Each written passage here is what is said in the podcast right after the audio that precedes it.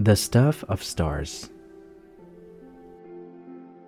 In the dark, in the dark, in the deep, deep dark, a speck floated, invisible as thought, weighty as God. There was yet no time, there was yet no space, no up, no down, no edge, no center, no earth with soaring hawks, scuttling beetles, trees reaching for the sky. There was no sky, no you, no me. Only the speck, waiting, waiting. And then the beginning of the beginning of all beginnings went bam. And in a trillionth of a second, our universe was born.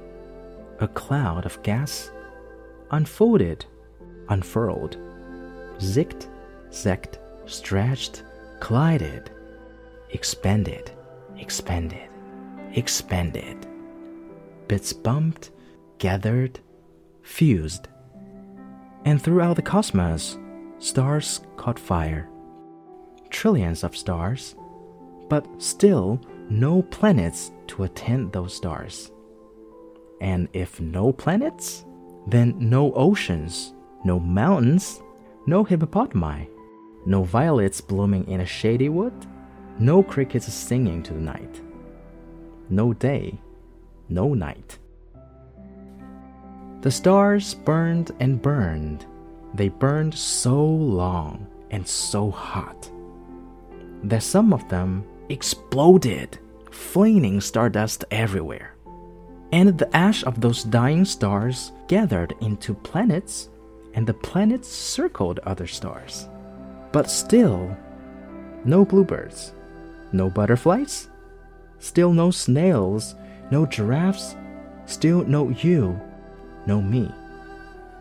The planets closest to their star stayed very hot. The ones far away grew very cold. But one lucky planet, a fragile blue ball we call Earth, was neither too far nor too near.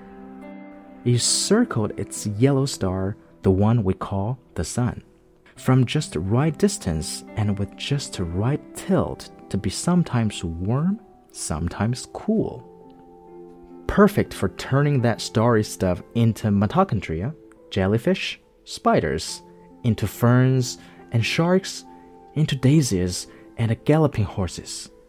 Again and again, stardust gave birth to stardust. Dinosaurs lived and died, making room for humans. Our great, great, great grandparents and all before them lived and died, making room for more and more children. Then one day, in the dark, in the dark, in the deep, deep dark, another speckle floated, invisible as dreams, special as love.